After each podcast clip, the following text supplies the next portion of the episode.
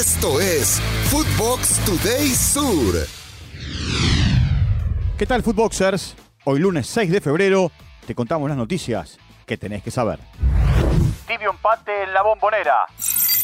Boca Juniors y Central Córdoba de Santiago del Estero repartieron puntos al empatar 0 a 0. Sergio Romero fue lo más sobresaliente del partido al atajarle un penal a Facundo Castelli. Miguel Merentier hizo su presentación en el equipo de Hugo Ibarra y jugó solo 20 minutos.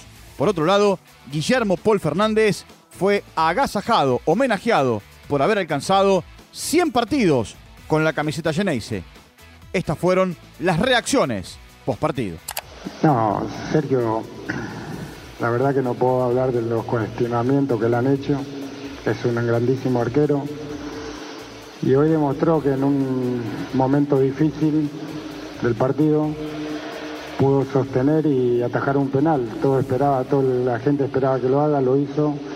Y yo, como lo veo todos los días, lo veo cada vez mejor. Lautaro brilla en Italia.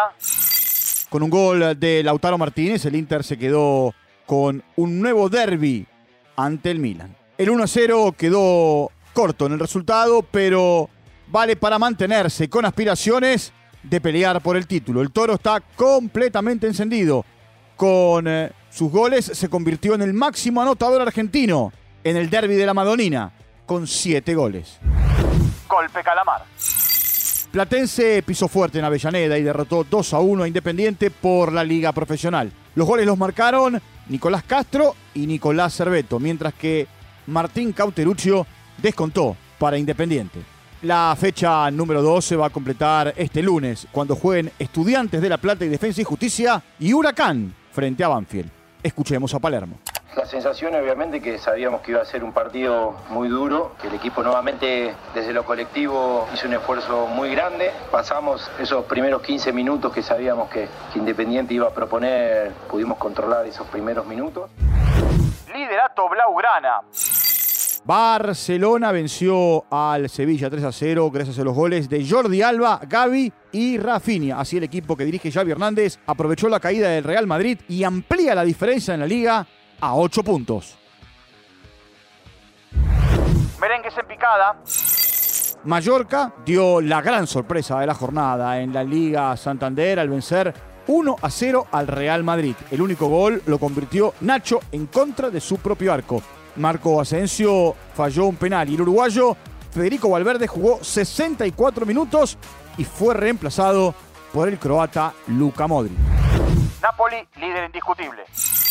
Luciano Spalletti sigue imparable y está cada vez más cerca de la hazaña únicamente lograda de la mano de Diego Armando Maradona. Goleó 3 a 0 al Especia. Los goles que Bartagelia y un doblete de Osimín. Con este resultado le saca 13 puntos de diferencia a su escolta, que es el Inter, a falta de 17 jornadas.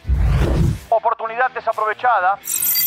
El Manchester City de Julián Álvarez perdió 1 a 0 ante el Tottenham de Cuti Romero y no pudo aprovechar la derrota del Arsenal. El defensor argentino fue expulsado por doble amarilla en el minuto 87. La araña tuvo dos chances y jugó los 90 minutos. Por otro lado, Harry Kane marcó para el equipo de Londres tras un error en la defensa del conjunto de los ciudadanos y se convirtió en el tercer futbolista en anotar 200 goles en la English Premier League. Confianza absoluta. Bayern de Múnich recuperó la punta de la Bundesliga tras golear 4 a 2 al Wolfsburgo en condición de visitante. Esto pese a jugar con 10 futbolistas durante más de 40 minutos. Para el equipo de Julian Nagelmann resultó una victoria clave desde lo anímico de cara a un partido que será vital frente a Paris Saint-Germain por los octavos de final de la UEFA Champions League. Goles sudamericanos. Este fin de semana los sudamericanos en Europa tuvieron mucha actividad, por eso compartimos sus goles en las cinco grandes ligas.